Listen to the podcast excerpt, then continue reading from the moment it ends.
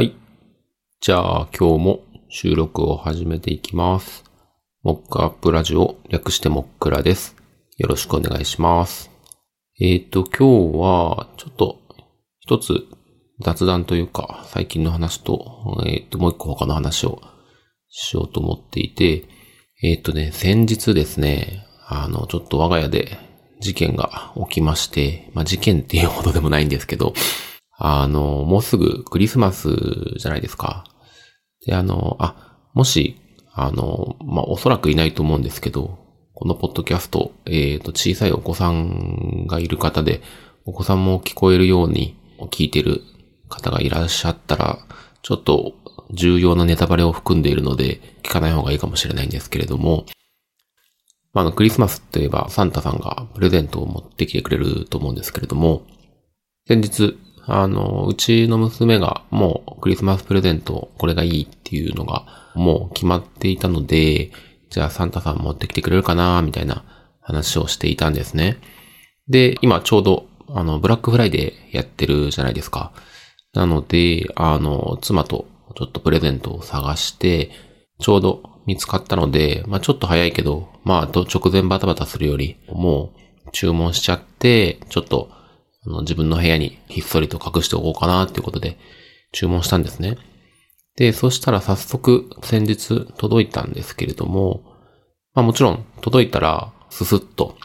受け取って部屋に持っていこうと思ったんですけれども、その届いた時のプレゼントの、あの、包装梱包っていうんですかね。梱包が、あの、めちゃくちゃ簡易梱包っていうんですかね。今まで見たことなかったんですけど、普通段ボールっ、あの、箱の状態になっていて、中に商品が入って、蓋が閉まっていて、当然、あの、中身っていうのは全く見えない状態だと思うんですけれども、その、サンタさん用のプレゼントがですね、なんて言うんでしょう、あの、なんか、段ボールで、あの、の海苔巻きみたいに、その、6面あるうちの4面はちゃんと段ボールで囲んであるんですけど、2面分っていうんですかね、が、えっ、と、丸々こう開いた状態もう本当に物理的に開いているんですよ。もちろんその、海苔巻きで言うところの、海苔巻きで言うとわかんないな。その中身が、その、外に、あの、直接ぶつかったりしないように、段ボールが少しこう、バッファがあるというか、収まっているので、ぶつかったりはしないんですけど、もう完全にその具が少ない海苔巻きみたいな。海苔巻きだとわかんないな。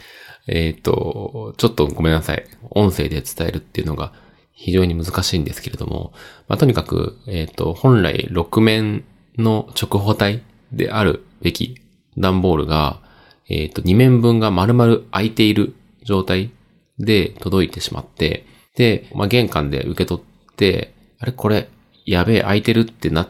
たと思ったらもう廊下に娘がいて、なのに持つみたいな感じで見に来ていて、もうその場でその中身がバレてしまったんですね。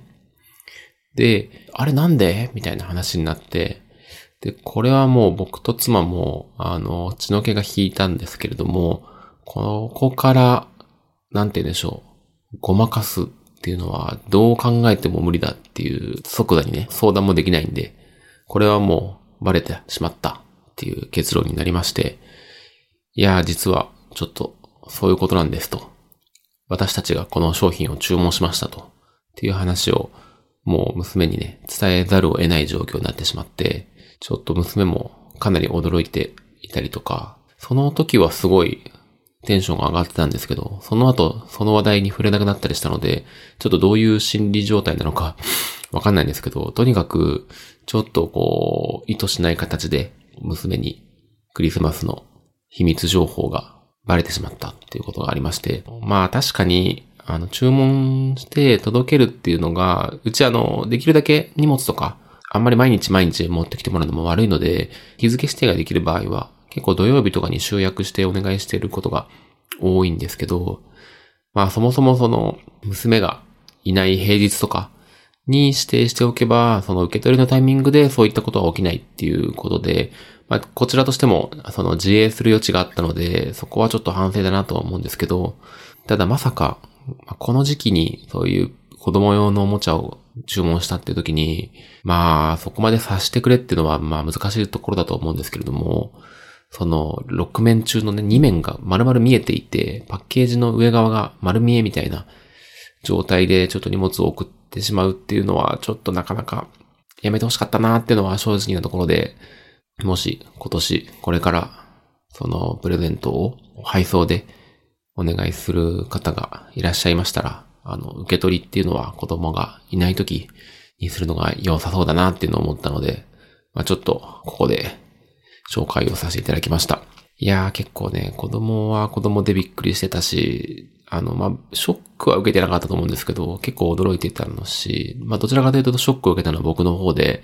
まあ、どうしようみたいな今までサンタさんの話とか結構してたんで、いや、今8歳だからまあ、そろそろいろんなことが分かってくる年かなとは思うんですけど、ちょっとね、こういう形で知ってしまったっていうのが、まあ、ちょっとだけ心残りかなって思いますね。一度知ってしまうと元に戻れないから、そういう意味では、もう少し慎重にしたかったなっていう反省がありました。で、えー、今日は、前に聞いてた他のポッドキャストで、あの、おっさん FM っていうのがあるんですけど、それで、あの、欲しかったけど買ってないもの、ランキングみたいなのをやってまして、結構、まあ、ポッドキャストとか、まあ、あと普通にブログとかでも、今年買ってよかったもの、ランキングみたいな紹介をするものって結構多いんですけど、欲しかったけど買ってないものっていう切り口が結構面白くて、だからその、オーサンフェームでも、あの、こんなん需要あるのかななんて言いながらお話しされていたんですけど、結構面白くて。その後、あの、テクテクラジオっていう別のポッドキャスト、よく聞いているポッドキャストでも同じように欲しかったけど買ってないものって特集されていて、結構それも面白かったんで、僕もそれやってみようかなということで、欲しかったけど買ってないものっていうのを、ちょっと二つ三つ、時間の関係もあるんでわかんないんですけど、えー、紹介していこうと思います。一つ目は、えっ、ー、と、10YC のシャツことで、これまた別のポッドキャストで、気まぐれ FM っていう、これもいつも聞いているポッドキャストがあるんですけど、その中で、えっ、ー、と、高石さんっていう、あの、パーソナリティの方の一人が、これは買ってよかったものっていうことで紹介されていて、あの、いいなって思ったんですけど、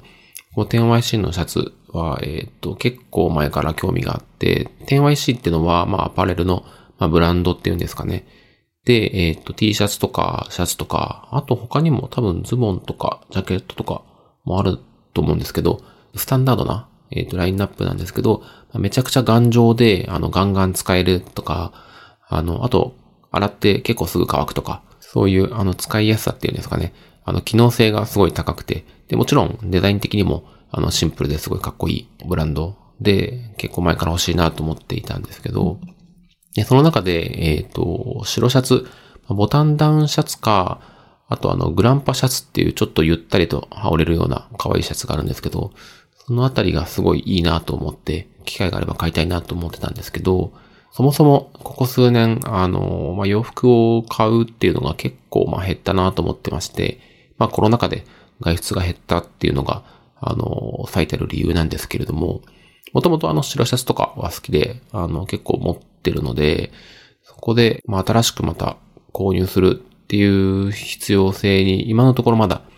なってないっていうんですかね。だから次買うときは、あの、10YC のシャツちょっと狙いたいなと思ってるんですけど、まあそんな理由でちょっと今年は買うことができなかったっていう感じで、ぜひ、あの、来年とかね、何かしら理由をこさえて、あの、新しいシャツをちょっといくつか買いたいなっていうふうに企んでいるところです。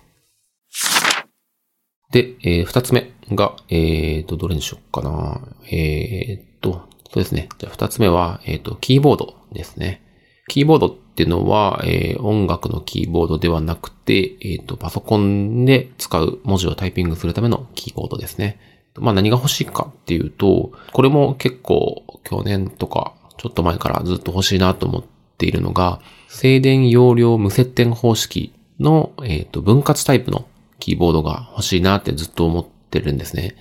で、えっ、ー、と、ちょっと今、キーワードが2つ出てきて、簡単に説明をすると、まず、あの、静電容量無接点方式っていうのは、キーボードのあのタイプの一つで、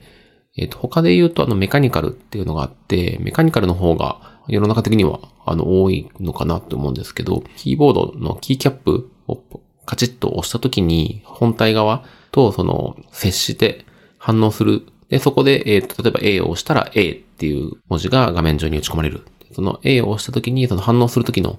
あの、形式で、まあ、メカニカルっていうのは、さっき言ったように、その、押した時に、その、接して、下の部分と、あの、物理的にぶつかって A っていう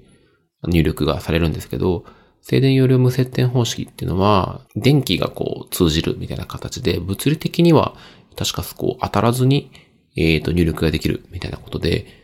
なんでまあ、簡単に言うと、タイピングの音が静かになるっていうのが全体的な傾向かなと思うんですね。で、あとまあ、打ち、打ち心地みたいなものも、あの、まあ、打鍵感とか言いますけど、もうちょっと違って、メカニカルの方が、まあ、どちらかというと、えっ、ー、と、音が大きくて、あの、打鍵、その、打ち込んでいる時の感覚っていうのがしっかりと感じられる。で、それはそれで、あの、好きな人も多いと思いますし、あの、僕も嫌いじゃないんですけど、で、静電容量無接点の方は、どちらかというと、その、押した時のフィードバックが少し弱い。よく言われるのが、あの、コンビニの ATM でお金を下ろすときの数字のボタンがあると思うんですけど、あれが、えっ、ー、と、静電容量無接点を使われてるみたいな風に言われていて、結構こう、カチッカチッってよりは、こう、スコスコみたいな、こう、押し心地っていうんですかね。なっていて、ちょっと変わってるんですけど、僕、それすごい好きで、あと、ま、好きっていうのと、単純に、あの、音が小さいので、自宅で使っている時に、こう、家族に、あの、あんまりキーボードの音が、あの、響いて迷惑をかけないっていう意味もあって、静電容量無接点方式っていうのはいいなって思ってるんですね。で、僕が今使ってるのが、あの、ニズっていう、ニズって読むのかな ?NIZ っていう名前のブランドのキーボードを使っていて、これが静電容量無接点方式で、現時点でもうすごい満足している。押し心地も結構好きだし、めちゃくちゃ静かだし、すごいいいなと思ってるんですね。で、ただまあ結構前からその分割タイプのキーボードに憧れがあって、あの、いつか分割タイプあの使ってみたいなっていうふうに思ってるんですけど、ただ結構調べてみると、分割タイプの方は、あの、メカニカルのタイプのものばっかりなんですよね。まあちょっと技術的になかなかこう難しいのか、それともやっぱ需要の問題？で、えっ、ー、と、メカニカルが多くなるのか、ちょっとそこまでわかんないんですけど、なんか、あの、ネットで調べて、大抵分割キーボードって自作キーボード、自分で、あの、組み立てなきゃいけなかったりとか、まあ、あるいは、その組み立ては代行してくれるけど、まあ、基本的には自作キーボードの部類に入るようなものが多いんですけど、見ていると、ほぼほぼというか、すべて、あの、メカニカルだと思うんですよね。なんか調べてみたら、なんかすごい方が、えっ、ー、と、分割で静電容量無接点で作ってみた、みたいな記事もちょっといくつかヒットして見てみたんですけど、初心者が手を出すにはちょっとハードルが高そうかなっていうのが今持っているところで、その分割タイプで静電容量無接点のものがあったら結構すぐ飛びついちゃいそうだなって思うんですけど、今のところまあそれが見つかってないっていうのと、あとま結構値段も、あの、いいお値段するものが多いので、現状まだ、あの、購入には至ってないっていう感じなんですけど、まあちょっといつかは欲しいなっていうのが、分割キーボードで静電容量無接点方式のものっていうのがあればいいなと思ってますね。あの、ちなみに、えっと、メカニカルでも、その、キースイッチっていうのかな？音が結構響くものと響きにくいものとかっていうのをそのパーツを変えることで結構変わるらしいので、それによってその音がどれ響かないものっていうものがあればメカニカルでもまあいいかなと思うんですけど、そのあたりもちょっとあの、調べてるだけではどうしても限界があるので、できれば一回そういった分割キーボードとかの、えっ、と、お店に行って、あの、叩き心地、打鍵感とか、実際の音とか、っていうのをちょっとこう体験した上で、もしメカニカルでも家で静かに使えるものがあればいいかななんて思ったりもしています。と、じゃあ最後にしようかな。なんか今日はちょっと時間が長いな。えー、最後に紹介というか欲しかったけど買ってないものっていうのが、えっ、ー、と、手話のマイクですね。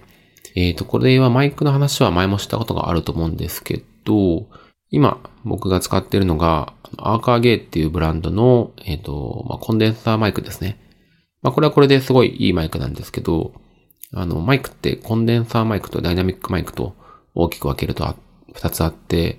で、えっ、ー、と、コンデンサーマイクの方が、あの、音をすごい敏感に集めてくれる。反応してくれるマイクで、すごいこれはこれで今便利に使ってるんですけど、まあ、ずっとその手話っていうブランドのダイナミックマイク、しかもポッドキャストに結構特化したっていう風に紹介されていて、その手話のマイクに結構ずっと憧れがあって、まあ、いつか欲しいなと思ってるんですけど、まあ、これは単純に、えっ、と、現状を使っているマイクでこと足りているので、今、新しく買う理由がないというか、お金に無限に余裕があれば、あの、ぜひ使ってみたいんですけど、まあ、現状ちょっと使えてるマイクがあるのに新しいマイクを買うっていうのがちょっと、あの、予算上、まあ難しいかなっていうことで買えてないんですけど、いつか使ってみたいなっていうふうに思いますね。確かね、去年、あの、あ、今年か。手話のマイクってまた新しいのが出て、ね、アンプ内蔵でちょっと使いやすそうなマイクが SM7DB かな？これだと思うんですけど、とか、あの、新しいタイプのものとかも出ていて、いつか使ってみたいなっていう憧れのマイクではあります。ということで、えー、っと、欲しかったけど買ってないもの2023ということで、えー、っと、10YC のシャツとパソコン用のキーボードと、えー、っと、手話のマイクということで3つ紹介をしました。うーん。まあ、あの、今年はちょっと買えなかったので、来年、あの、機会があれば、どれか実際に購入したり使ったりしてみたいなっていうふうに思ってます。じゃあ今日はこれぐらいですかね。えっ、ー、と、おそらくちょっといつもより長くなっちゃったんですけど、今日はクリスマスの超機密情報がバレてしまったっていう話と、欲しかったけど買ってないもの2023っていうことで3つ紹介しました。今回も聞いていただきありがとうございました。ではではまた。